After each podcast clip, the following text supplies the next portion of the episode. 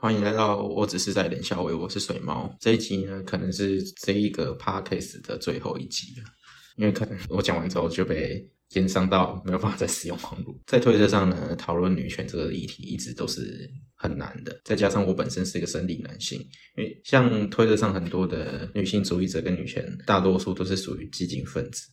嗯，有少数的一些女性主义者，他们其实比较不会去待在这个环境，应该说推特这个环境。对于他们所追求的理想跟目标，在推特上并不容易实现。比较容易的，通常都是在 IG 或者是 FB 那种平台上，比较少看到有在推特上提倡女性主义的一些使用者跟账号，还是有几个。那当然，蛮多那种讲女性主义的账号呢，他们大部分很神奇的是，大部分他们都是男性。这是我自己的观察，就是这个账号的是一位本人是一位男性这样子。后来也有一些使用者呢，他们就讲说，有些人讲女性主义就只是为了要去骗跑、约炮什么之类的，所以他才会谈论女性主义。嗯，我自己的观点是觉得说，他就是把自己包装成一个哦，我很尊重女性，我很理解女性的困境的方式来去约炮，可能会有人因此想要跟他上床之类的。其实我觉得这种操作呢，还蛮常见的，没有什么太大的问题，只是说有些人会。攻击这些人，说他就只是为了要上床，为了打话，所以说他们才会表现出一副装作在倡导女性主义的样子。其实女性主义的部分里面有讲到一个是性自如权的部分，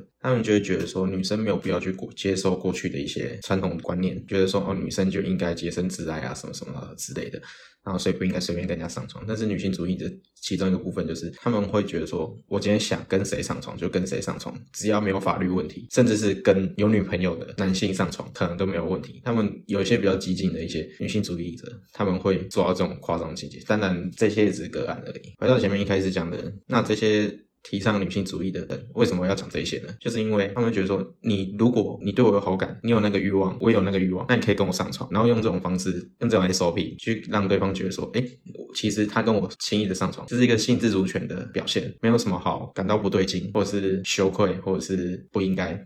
之类的，其实有时候我觉得说，拿掉性别来讲好了，来看一个人，其实完全出自于传统的价值观，因为我们以往的教育呢，并没有去讲说性教育这个部分，不论是男是女，涉及的部分都非常少，所以我会觉得说，我们得先把性别放在前面，后面再来谈论这样子的行为是可以不可以。所以于是乎就是有一种，呃，男生跟很多女生上床好像没有什么问题，女性跟很多男性上床这个部分呢，会用一些。性羞辱的方式来去辱骂对方丈夫或者是婊子之类的方式来去攻击女性，蛮多使用者就是有在讲说，在这一类的议题上，女性通常受到的攻击比男性多还要更多，这是一个铁铮铮的事实，我自己也承认这件事情。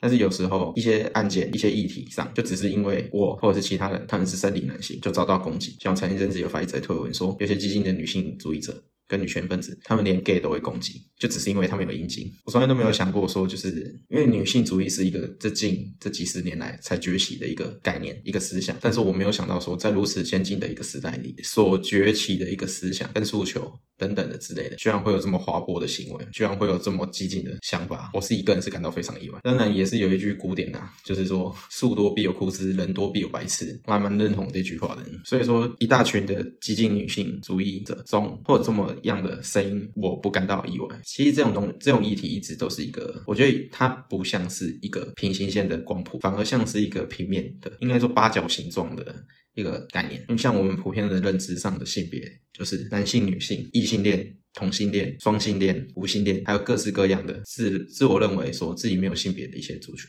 各式各样的一些族群，所以这当中去牵扯到的一些尊重、包容、友善之类的，也许就很难做到，因为这些东西呢，在学校是不会教的，而且每个流派之间，它并没有一个官方的、一个受到百分之九十五的人认同的一个机构所设立的一个标准而定定出来的，该以什么样的方式去面对这些族群，跟面对这些议题。那我自己的部分来说好了，我在十七岁之前还是非常的纠结，说我面对一点一个 T，就是外就是外表打扮的较为中性、较为男性化的一个。女同性恋，我该怎么称呼她？在那个没有被好好教育的年纪的我，只会用呃那个请问的方式，甚至是更没礼貌的诶诶诶诶诶的方式去叫对方。但是如今的我，我却会觉得说，直接去询问对方我该怎么去称呼你，对方甚至也是一个有名字的，直接去称呼他的名字的方式去称呼对方。后来我在几年前做一些简单的小实验，也是我把头发留长，看看我会怎么被称呼。发现台湾的人，应该说台北人，大部分他们都会叫我小姐，有些甚至是在我没有戴口罩的情况之下，在疫情变严重之前呢，我几乎没什么在戴口罩，甚至是头低低的侧面这样子，他们就。远远的看到我就以为我是那个小姐或者是什么之类，我也不太晓得。他们就用这种方式来称呼我。讲一个有趣的故事好了，有一次我跟一位推友去吃饭，那时候我是戴着口罩的。当对方点好餐的时候，服务生对我说：“那另外一位小姐要什么呢？”于是我不讲话的指着菜单上面的东西，然后依序的：“那请问您的副餐要什么？那您要肉比较多的菜盘呢，还是？”菜比较多的菜盘呢？哦，我们去吃的是鸡汤大叔，从头到尾我一个字都没有讲。然后在最后最后，呃，因为他有附赠鸡蛋，但是他需要跟服务生说我要鸡蛋。在这个情况之下，那位推友就很有默契的帮我跟对方说还要再一颗鸡蛋，这样子，直到我们默默的等待那个餐点来送上桌之后，这时候准备要开吃了，我才把口罩拿下来。那那服务生好像发现他刚搞错了，然后他才跟我说，呃，不好意思，这样子，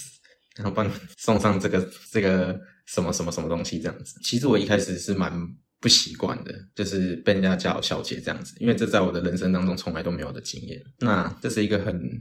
有趣的事业，刚开始超不习惯，后来渐渐的已经对于自己被称呼小姐、被搞错性别这件事情已经习惯了，甚至是已经到麻痹了。甚至会觉得说，你没有必要为这件事情来跟我道歉。可能是有些人比较 OK，他们会觉得说，他的性别被搞错了，他的什么什么被搞错，他会感到很生气，我要克诉你之类的。但是我是觉得说，这个环境的诉求就是，这个环境就是如此的去看待一个人，就是这是一个社会的默契。那你今天要做这些事情，那你就得接受像这样子的事情，在这个国家，在这个社会大众开始注意到这群弱势的人之前，你必须要去接受的事情。因为我自认为是一个异性恋。男子，所以当我遇到这种事情的时候，我觉得说，我除了接受对方把我叫错性别之外，没有更好的方式。与其生气、苦恼、愤怒的认为说他怎么会把我的性别叫错这件事情，不如先想想自己有没有符合这个社会的期望。我们大部分人都活在这个社会期望之下，但是如果你要勇敢的说自己，那你就得面对这个社会所要求你的、所期望你的该应该要有的姿态与这个不符的情况，指责、谩骂等等。所以讲到我们最开始讲的东西，女性主义这件事情，其实。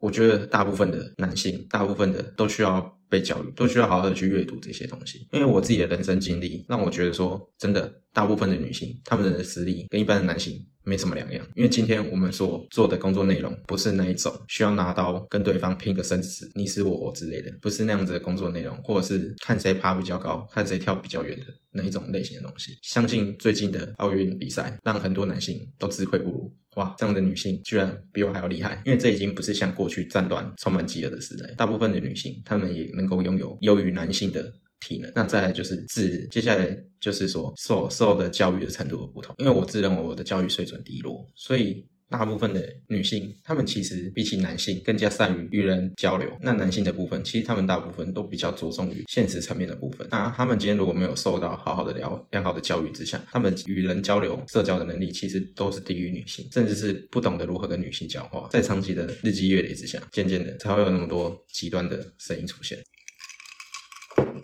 那今天我会觉得说，在推特上很多时候。并没有办法好好的去讨论，或者是去学习，我们该如何去面对异性，以及如何跟异性说话。今天不管是男对女，或者是女对男，我今天觉得说，除非是同性恋，我这边不是要歧视同性恋，